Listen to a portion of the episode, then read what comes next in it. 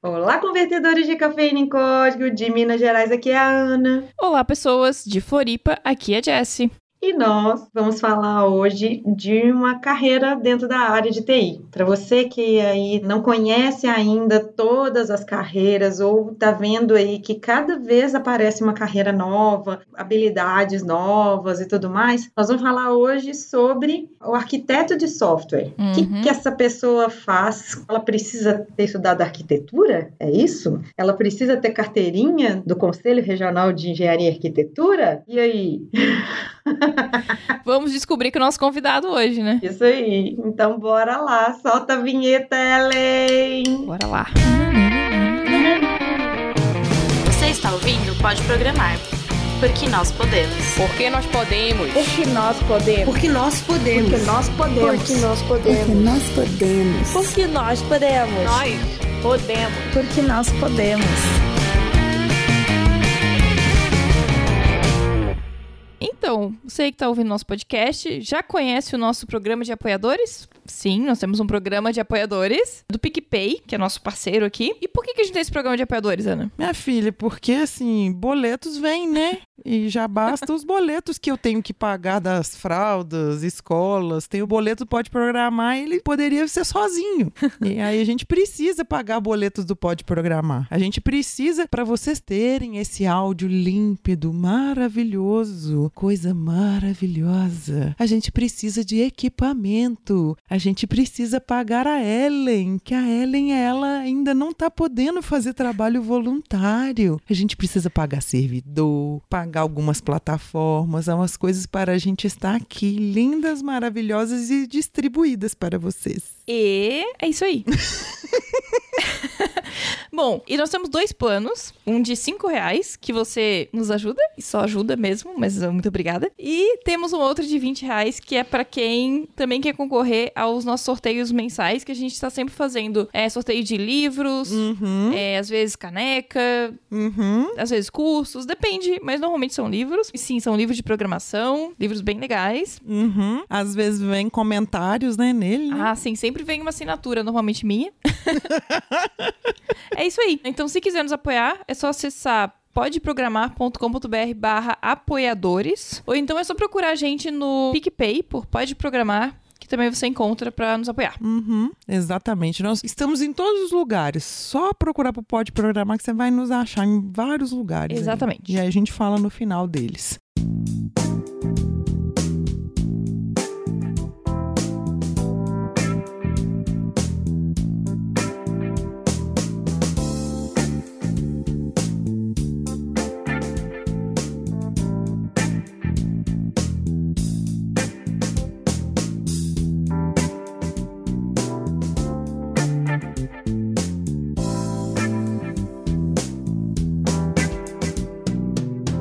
Hoje o nosso convidado é da cota Minas Gerais. É da cota Minas Gerais. Eu peguei ele ali trabalhando, tava um chuvão danado aqui pra gente gravar. Na verdade, eu trouxe, né, o material para gravar aqui e assim, tinha ninguém para gravar, sabe? Aí eu perguntei assim: "Você grava comigo?" Aí ele falou: "Não, falar gravo com você, não marquei nada e tal". Eu falei assim: "Nós vamos falar disso aqui". Aí sim que eu senti firmeza, porque eu falei assim: "Vamos gravar sobre o arquiteto de software?" Falou: "Vou, com determinação.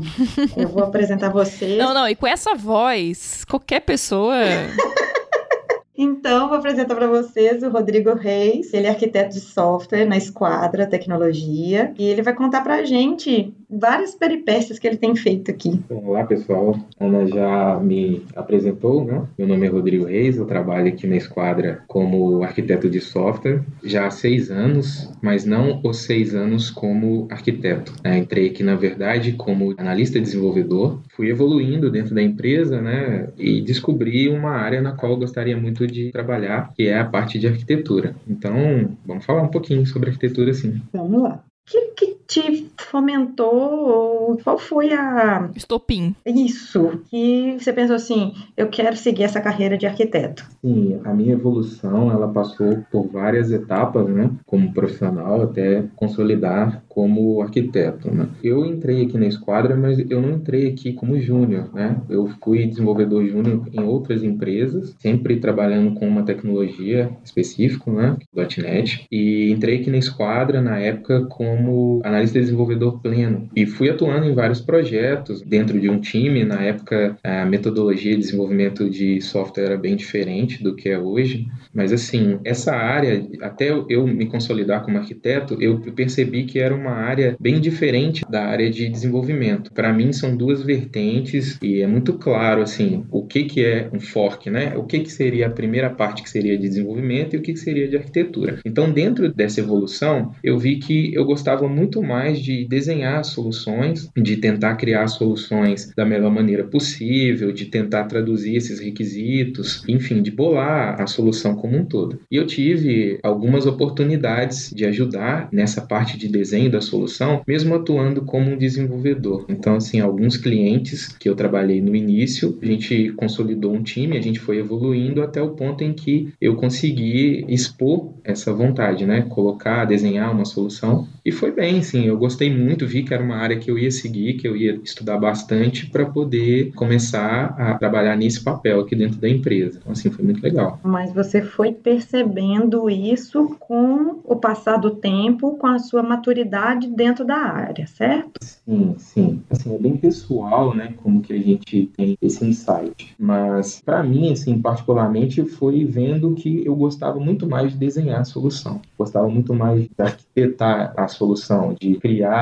de formas mais otimizadas as coisas que a gente já trabalhava nesse cliente. Era um cliente que também estava em evolução e dentro desse cenário eu consegui propor algumas coisas e a gente foi melhorando, assim, né? Melhorando um acesso, melhorando uma forma de comunicação e nisso a gente foi criando as melhores práticas para dentro dessa solução. Então, assim, eu fui percebendo que o caminho era outro, sabe? Falei assim, ah, é muito bom desenvolver, eu gosto até hoje, acho que nunca vou deixar de ser programador, mas é uma área que tem me conquistado bastante, até pelos artefatos que vêm junto com essa profissão. Rodrigo, acho que nas carreiras mais técnicas, a gente chega a um certo ponto da carreira, né, que a gente meio que tem que escolher, ah, eu vou para um lado mais técnico, vou para um lado de gestão. Acredito que você tenha passado por esse momento também. Sim, igual você definiu bem, né? A gente chega um momento que a gente tem que escolher isso. Mas eu aqui atuo com a arquitetura do software, né? Uhum. E não muito com a arquitetura da solução. Uhum. Então, assim, existe uma diferença, até difícil da gente mensurar isso, mas eu classifico assim, o arquiteto de solução, ele está bem mais ligado ao negócio, né? Ele vai desenhar a solução, mas mais voltada ao negócio. Eu gosto bastante da arquitetura do software como em si. Eu gosto de desenhar a solução baseada numa tecnologia. É claro que dentro de um processo de desenvolvimento, a gente acaba passando um pouco por dentro desses ritos do negócio, mas eu gosto bastante da parte do software. E assim, eu acho que é bem diferente quando você percebe que ser arquiteto de software não é um nível acima do desenvolvedor sênior, sabe? Você percebe que nem sempre você precisa ser um desenvolvedor sênior para alcançar um próximo nível e passar para a parte de arquitetura, né? Eu tenho para mim que o arquiteto ele não necessariamente precisa ser um excelente programador. Ele precisa conhecer bastante do que ele vai propor, né? É um desenho, né? É uma profissão que em várias conversas que a gente tem aqui, eu sempre coloco assim, é um projeto que é bem lúdico, né? Você desenhar essa solução, você ver uma pilha tecnológica que funcione bem para aquilo que você está trabalhando. Vou usar aqui uma stack do Elastic, por exemplo, para poder colocar informações no Elasticsearch para que eu possa puxar essas informações de uma maneira mais rápida. Ou, ah, vou pensar em softwares de monitoramento da aplicação, deixa eu pensar o que, que é melhor para dentro desse cliente ou não. Isso não necessariamente precisa vir de um cara que é excelente programador, porque ele vai saber o que ele precisa fazer, o que ele precisa montar, né? Os bloquinhos lá. Mas é bom ele saber desenvolver, eu acho que é um requisito também para que ele possa montar alguns POCs, né? E validar aquela solução que ele está propondo tecnologicamente. Quando você fala a sigla POC, tem gente que entende que é outra coisa. Mas defina aí para a gente aí que é um POC. Tá, um POC é uma prova de conceito, né? Uhum. Então, assim, seria uma aplicação na sua menor forma possível que valida aquilo que eu estou propondo. Então, por exemplo, eu estou propondo uma ferramenta de busca, né? E vou utilizar alguns recursos para que eu possa otimizar essa busca. Então, eu faço uma aplicação mínima, simplesmente com esse recurso, que valida aquele desenho que eu fiz. Vai passar por vários estágios daquele desenho que eu fiz. Então, vamos tentar desenhar uma solução pequena aqui. Eu quero fazer uma comunicação distribuída e eu quero usar um barramento de fila, né? Uma mensageria para fazer uma comunicação de um ponto A para um ponto B. E aí eu vejo que nesse cenário do cliente eu usaria, sei lá, um RabbitMQ para fazer essa comunicação. Então o que, que eu faço? Eu faço duas aplicações pequenas, instalo o RabbitMQ e faço o envio de uma mensagem do A para o B e do B recebendo essa mensagem. E isso valida a minha proposta, né? E aí dentro eu tenho algumas métricas. Eu posso avaliar tempo, eu posso avaliar a perda da mensagem, eu posso fazer uma série de avaliações e esse POC vai garantir que aquilo que eu desenhei, que aquilo que eu propus para aquela solução funciona corretamente. Né? Nós estamos tratando a área de TI como uma área de exatas, mas é uma parte bem criativa mesmo, porque você precisa pegar ferramental, vamos dizer assim, de várias tecnologias. Aí eu vou estar usando outra mensageria, outra coisa. E eu acho bacana que você está falando que não é um arquiteto de solução e você definiu muito bem o que, seria um arquiteto de solução do que seria um arquiteto de software. Porém, são duas vertentes que se conversam, porque o arquiteto de solução ele precisa muito muito saber do negócio para ele propor alguma solução. Porém, o arquiteto de software, ele precisa também conversar muito para arquitetar, para fazer um esqueleto, fazer uma aplicação com que quem vai desenvolver vai conseguir desenvolver da melhor forma possível, utilizando as boas práticas, coisas que a gente já falou aqui um monte, usando patterns, padrões, usando isso tudo da melhor forma possível. Então, eu acho bacana a forma que você colocou isso tudo. Então, se vocês estiverem ouvindo a gente aí, se alguma coisa que a gente falou até agora que não entenderam, fala pra gente que a gente vai desmistificar. E algumas tecnologias que a gente tá falando aqui, vai estar o link no post, tá? Algumas coisas tipo, ah, Rabbit, Kafka, pra vocês saberem um pouco mais sobre essas tecnologias. Além disso, eu queria até fazer um adendo que nem sempre o arquiteto de software vai estar separado do arquiteto de solução. Às vezes, eles trabalham como essas duas responsabilidades. Então, nem sempre as empresas vão separar isso. Eu acho que também depende muito da maturidade da empresa o tamanho da empresa. Eu acho que isso pode influenciar e acaba, às vezes, tendo que fazer esses dois papéis. E às vezes até a pessoa ela tem skill para suportar. Skill, quando a gente fala, é habilidade. A pessoa tem uma habilidade para estar tá suportando isso tudo. É, tem um outro arquiteto aqui, eu não trabalho com o Rodrigo Reis, apesar da gente estar no mesmo núcleo, a gente trabalha em projetos diferentes. O arquiteto que me apoia, ele é uma pessoa assim, que ele é arquiteto de software aqui, mas eu posso te falar que ele também é um arquiteto de solução. Eu vejo uma skill muito boa nele, para ele estar tá linkando ali a regra de negócio e tudo mais. Uhum.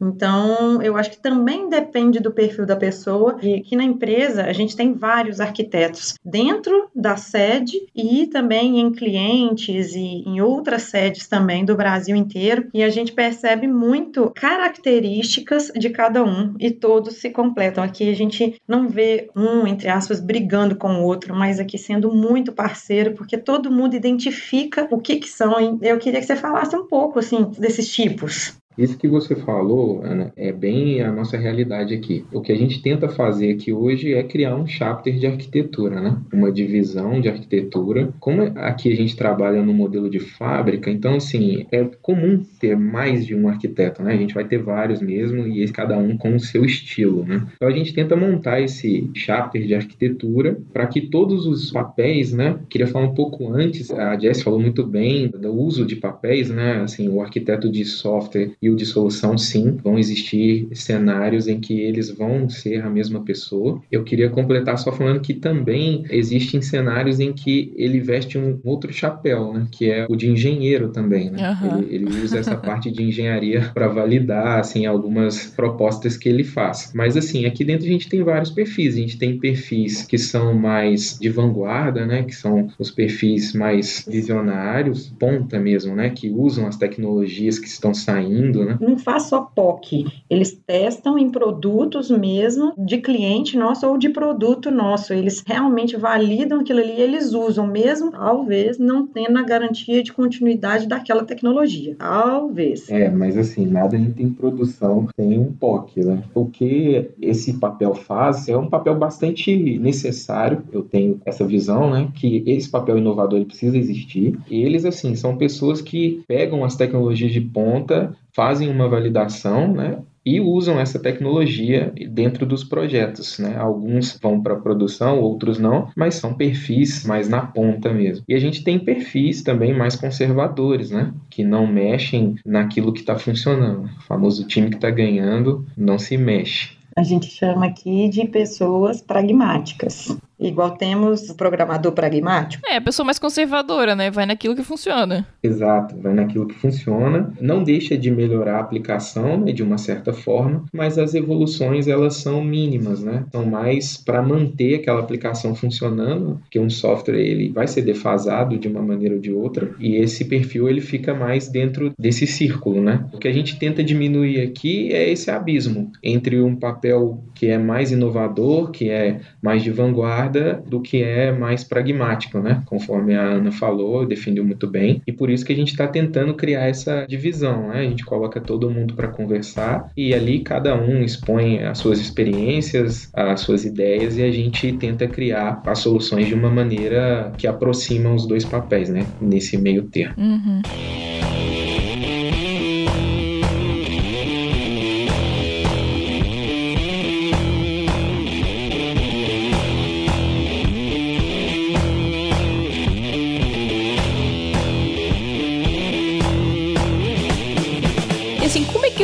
Dia a dia, assim? Como é que são as oito horas aí de trabalho? Como é que você distribui seu tempo? Bom, eu acho que para quem está começando e vem da área, né, de, por exemplo, assim, da minha área que é de ciência da computação, existem matérias de arquitetura que servem como essa fagulha, né? Então ali a pessoa vai ter um pouco de noção sobre alguns padrões de projeto, vai ter noção sobre como liderar um time, né? É um dos papéis da arquitetura também. Vai ter noção de como desenvolver uma arquitetura de referência, que é o que a Ana estava falando anteriormente, né? Desenvolver essas boas práticas, criar o projeto em si e desenvolver ali um padrão a ser seguido no desenvolvimento da aplicação. Mas assim, o meu dia a dia hoje, ele difere da parte do desenvolvedor quando eu tenho que liderar o time, ser a referência técnica no time, até porque na maioria das vezes essa arquitetura foi desenhada por mim, então o time vai ter muita dúvida em como implementar isso e como evoluir isso também, né? Então o meu dia a dia, ele se baseia nesse tipo de liderança, ele se baseia em apoio, ele se baseia em fazer reuniões direta e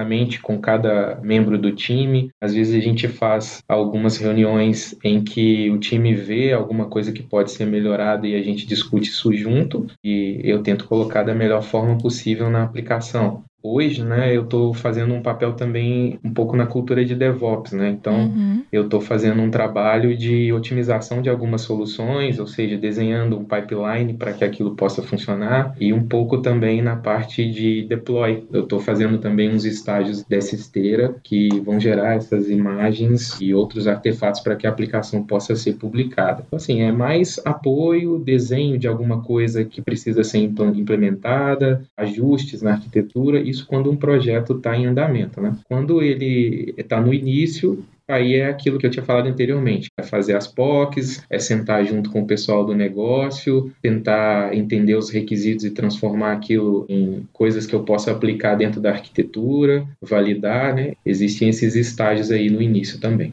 Rodrigo, você falou no começo, né, que o teu caminho foi de programador pleno para arquiteto. Hoje, assim, né, você olhando para esse momento e tal. E essa pergunta que eu te fiz anteriormente foi mais para essa pessoa que tá entrando. Mas e eu, assim, o outro ouvinte?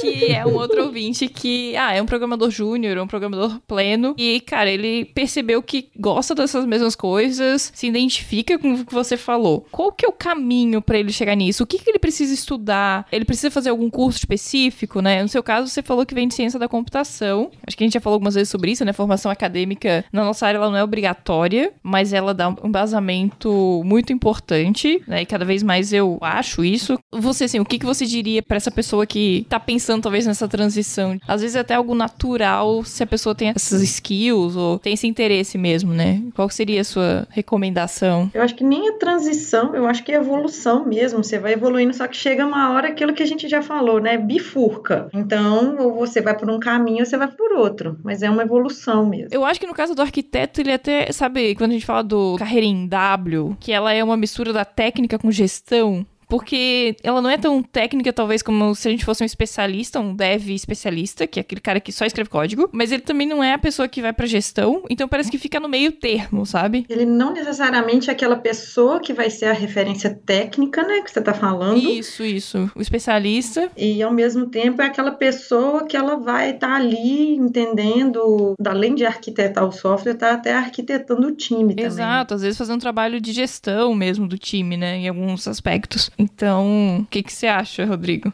Olha, eu concordo com vocês, assim, eu acho que a área, né, a formação na área, ela não é obrigatória, né, para o que a gente faz, Formação acadêmica, né? É, eu acho que a formação acadêmica, isso mesmo, não é obrigatória, mas estudar sempre é mandatório, né? Então, assim, eu não sei se é uma evolução e eu chego num ponto em que eu não posso evoluir como desenvolvedor e eu falar, ah, vou ter que ir para a área de arquitetura. Eu acho que isso pode ser desde o início, né? A pessoa pode gostar muito dessa área de desenvolver a, a solução como um todo, né? Tem empresas que têm isso muito dividido, né? Tem empresas que você entra como um arquiteto júnior e vai evoluindo até chegar com uma maturidade mais sênior para executar essa função. Tanto que existe dentro dessas empresas, quando o profissional ele está dentro da trilha de desenvolvedor, ele chega a um nível de especialista em alguma coisa, né? Uhum. Que ele pode apoiar bastante o profissional de arquitetura dentro do que eles podem pensar como um desenvolvimento de uma solução. Dentro disso, uma pessoa que quer trabalhar com arquitetura, que percebeu, olha, eu gosto muito disso, isso tem sido uma coisa muito prazerosa dentro do trabalho, acho que ele vai ter que começar a estudar um pouco sobre padrões de projeto, ele vai ter que estudar um pouco sobre qualidade, qualidade do software, né? Como garantir que aquilo seja implementado da melhor forma possível, garantir que tudo que foi desenvolvido dentro daquela aplicação esteja funcionando, né? Então vai ter que estudar um pouco sobre testes, testes unitários, testes de integração, ele vai ter que estudar pipelines, né? Que são as esteiras, integração contínua, estudar sobre deploy contínuo. É bom saber um pouquinho de DevOps hoje, né? Saber como passar aí por dentro de uma ferramenta de DevOps, otimizar essa distribuição da aplicação, estudar um pouco sobre as tecnologias de vanguarda também. Acho que é bom o arquiteto estar antenado sobre o que está de novo né, na área de TI, para ver se ele pode evoluir alguma coisa que ele já fez ou pensar de uma forma diferente aquilo que está sendo proposto pelo negócio. Concordo. Só uma pergunta aí dentro da sua trajetória. Você falou que você passou por esse processo, mas para vocês que era desenvolvedor, para virar arquiteto, e você falou que você fez ciência da computação. Quando que isso tudo aconteceu ou não aconteceu nessa ordem, no meio disso tudo? Assim, até para as pessoas entenderem que a gente está falando. Não tem obrigatoriedade da formação acadêmica, porém, ela é de grande ajuda em determinado momento, uma facilitadora abreviadora até do que você quer fazer. Por que eu estou te perguntando isso? Tem muitas pessoas que me questionam: ah, eu queria fazer um tecnólogo, por exemplo, em ADS. Eu vou pegar um diploma rápido, porque eu não tenho necessidade de ficar estudando, porque a academia, ela hoje ela está defasada, porque eu não preciso disso e tudo mais. Quando a gente fala da não obrigatoriedade, fica com a sensação que é tipo tempo e dinheiro jogado fora. Então eu queria que também você falasse assim, o que que foi que te ajudou a abreviar, a chegar no caminho que você estava no, no seu alvo? Quando eu estava fazendo curso, né, eu já trabalhava na área há muito tempo antes de procurar a formação, né? Mas assim, eu acho que estar no meio acadêmico não é jogar dinheiro fora, né? Eu acho que o meio acadêmico ele te aproxima de muita referência, né? Você vai ter referência com seus professores, vai ter referência até com seus colegas e é uma discussão mais acadêmica, é uma discussão mais teórica, é uma discussão que te fornece talvez livros que são mais interessantes para dentro daquilo que você está fazendo, independente da área de TI que você está atuando. Né? Acho que o curso tecnólogo também é a mesma coisa, ele vai te dar essas mesmas vantagens, né? E dentro disso, assim, na minha carreira, eu não lembro quando eu virei e falei assim, é, cara, eu vou trabalhar com arquitetura. Eu lembro de gostar muito de desenvolver soluções, né? Nesse cliente em específico, que foi o primeiro cliente no qual eu trabalhei aqui na Esquadra. Foi um feeling mesmo, eu acho que é bem pessoal isso, é uma coisa que a pessoa, ela vai saber quando ela estiver mexendo com aquilo, né? Eu não deixei de programar, eu gosto muito de programar. Então, o que você está querendo dizer que a sua formação acadêmica não tem nada a ver com a sua decisão de carreira, porém ela foi de suma importância para você ser o profissional que você é. Isso mesmo. Não tem como falar de outra forma, né? É isso. A formação acadêmica, ela é muito importante, mas eu mesmo antes de cursar, eu já procurava essas coisas, já lia muito sobre determinados temas, sobre desenvolvimento, sobre as tecnologias que eu gostava de desenvolver. É isso, Ana às vezes as oportunidades fazem a gente descobrir que a gente gosta de alguma coisa. Sei lá, surgiu uma oportunidade de uma vaga de arquiteto de software e aí às vezes a gente descobre que, opa, eu me encaixo nisso, sabe? Eu acho que isso é muito natural. Pelo menos para mim, toda a minha carreira foi muito pautada nisso. Eu acabava descobrindo meio que sem querer o que eu gostava.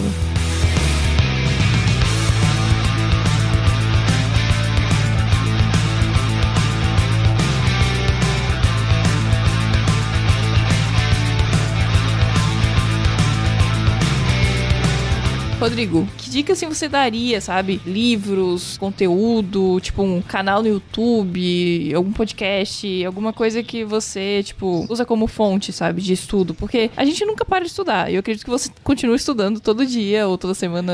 Então, o que, que você indica pro pessoal? Só antes dele responder, eu vou responder uma coisa para você. Praticamente toda semana ele me aparece com um artigo para eu ler.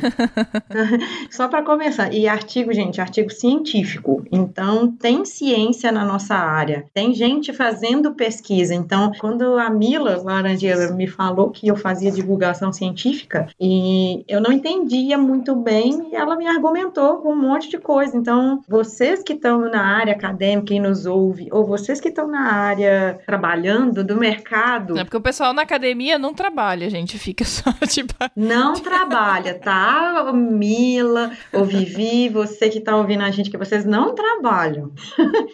Se vocês querem também ter discussões acadêmicas, aproximar dessas pessoas, porque essas pessoas estão fazendo pesquisa, o que o Jonas falou aqui de fazer POC e tudo mais, teve alguém que estudou, teve alguém que criou, é, conseguiu elaborar aquele ferramental para a gente estar tá usando aqui. Então pensem nisso, essa coisa foi criada, não foi tipo se a pessoa dormiu, sonhou e acordou com aquilo. É, é por isso que a gente fala de padrões de projeto, a gente tá falando do que já funciona, o que já funcionou. É como você quando vai pra escola estudar história, sabe? Você vai estudar história para entender entender como é que a gente chegou aqui. O Mago fala muito isso, assim, né? Do porquê que a gente precisa saber o que os outros estão fazendo pra gente diminuir a nossa taxa de erro. Então, tipo, a gente erra menos se a gente sabe o que os outros já erraram. Mago, como sempre, um sábio, né? Um sábio, né? Master. É por isso que ele tem aquela barba dele, assim. Nossa, tá bem cuidada, um... tá maravilhosa. É um pré-requisito, né? Mas aí pode falar. Ó, eu acho que dicas, né? Eu sempre recomendo leitura de livros, né? Independente do autor. Eu sempre peço para o pessoal dar uma folhada no Clean Code do Martin. É um livro que eu gosto bastante. Eu tô terminando de ler um livro que é o Microserviços Prontos para Produção da Susan Fowler. É um livro bem legal. Ele não tem conteúdo técnico, mas ele é um livro que expõe um problema que o Uber teve, né? E como que ela conseguiu tratar os problemas dessa arquitetura de microserviços e deixar eles prontos para produção eu procuro bastante conteúdo sobre aquilo que eu estou fazendo, né? Então, por exemplo, no meio do ano passado, a gente estava com uma febre grande de Docker aqui na empresa, né? Então, eu li bastante na documentação oficial. Então, uma dica, assim, é bem procurar a documentação oficial da tecnologia que você está trabalhando. É, hoje é bem completo, né? A maioria das coisas geralmente tem um site que apresenta aquela tecnologia, mas tem o Git. Então, assim, dentro do GitHub, você vai achar um README com bastante informação de como você pode utilizar aquilo. Eu recomendo ler essas documentações e pesquisar os artigos das coisas que a gente está tá trabalhando no momento. Assim, eu gosto bastante de pesquisar, de passar às vezes essas informações para o time, recebo muita coisa também da Ana, de outros profissionais que trabalham comigo aqui. Assim, é um ambiente bem colaborativo em relação a essas ferramentas, né, e esses textos, livros textos. A minha dica é isso, ler bastante, você tinha falado de padrões de projeto, né, Jess? Então, assim, Isso. eu acho que é interessante saber alguns ou ter como referência alguma documentação de padrão de projeto, porque nós que trabalhamos com o desenvolvimento de software, é muito difícil medir aquilo que você está fazendo, né? Você pode fazer uma experiência de criar uma aplicação, desenvolver uma aplicação, medir o tempo. Se você for fazer aquilo de novo, você vai gastar um tempo diferente. O que geralmente não ocorre com a engenharia civil, né? Eu gosto de fazer também um paralelo com a engenharia civil. Construir uma parede. A menos que chova, né?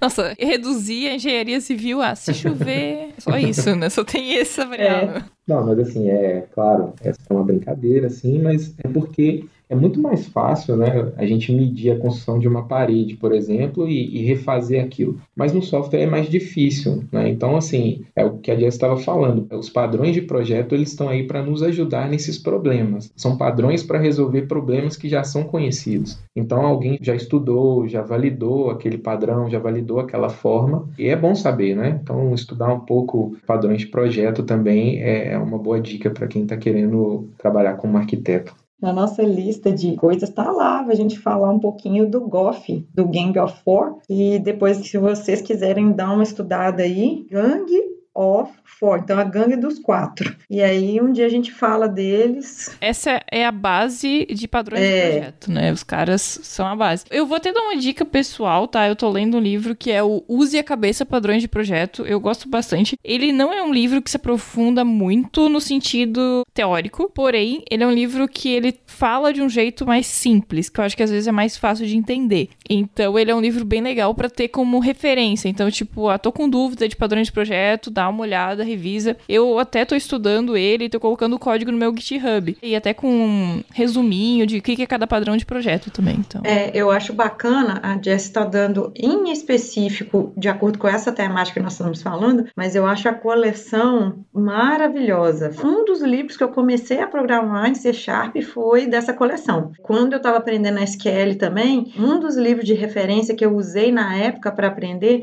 também foi dessa coleção. Então, assim, fiquem ligados que essa coleção é bem boa. O único detalhe é que eu acho que eles têm alguns erros bem grotescos de tradução. Como a maioria dos nossos ouvintes provavelmente vai ler esse livro em português ou a coleção em português, tem que tomar esse cuidado, tá? Às vezes, tipo, eles fazem umas traduções que você não vai usar aquele termo no dia a dia. Tipo string, cadeia? É, e por exemplo, tipo framework, que chama de moldura. Então, tipo, você nunca vai ouvir essa palavra no dia a dia. Então fica um pouco bizarro. Mas tirando isso, abstraindo esses problemas, eu acho que vale muito a pena. Mais uma dica: quem dá aula também é um livro bem interessante, principalmente para curso técnico ou até mesmo tecnólogo, que são cursos mais rápidos. Eu acho que eles têm uma didática interessante para o professor mesmo usar. Experiência própria, né, Jess? é, exato.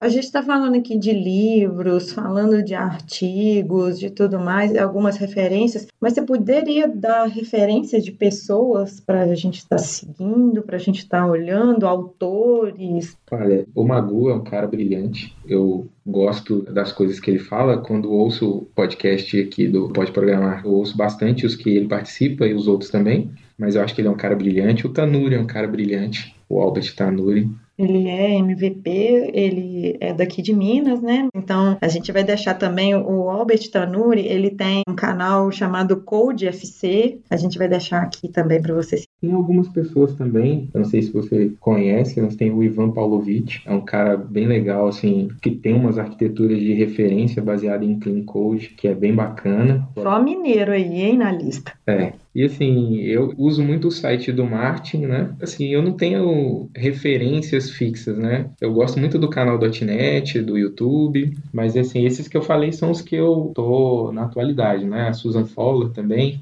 ela eu sigo no Twitter. Bom, então é isso, assim, essas são as referências que eu tenho, assim, de bate-pronto, mas eu passo para a as referências que eu tenho anotado lá. Rodrigo, onde é que a gente encontra? O pessoal pode me encontrar no GitHub, né? github.com.br Rodrigo Reis. E pode me encontrar no Twitter também, twitter.com barra Rodrigo Reis. A gente encontra também no LinkedIn? Me encontra no LinkedIn, mas não é barra Rodrigo Reis. Aí já é barra Rodrigo S-O-R. E aonde que encontra a gente, Jess? Por favor.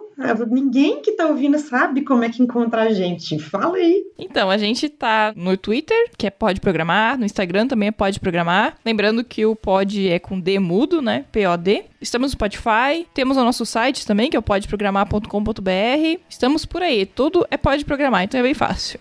Muito fácil. E se vocês quiserem conversar diretamente com a Jessie ou diretamente comigo lá no Twitter, o meu arroba é Aninha e Bastos. E o meu é Jesse Zanelato. Isso. E se você estiver ouvindo a gente pelo iTunes, dá cinco estrelinhas lá, por favor. tá bom? Então, tchau, pessoal. Até o próximo episódio. Tchau. Pode dar tchau, Rodrigo. Tchau, pessoal. Tchau. Obrigado.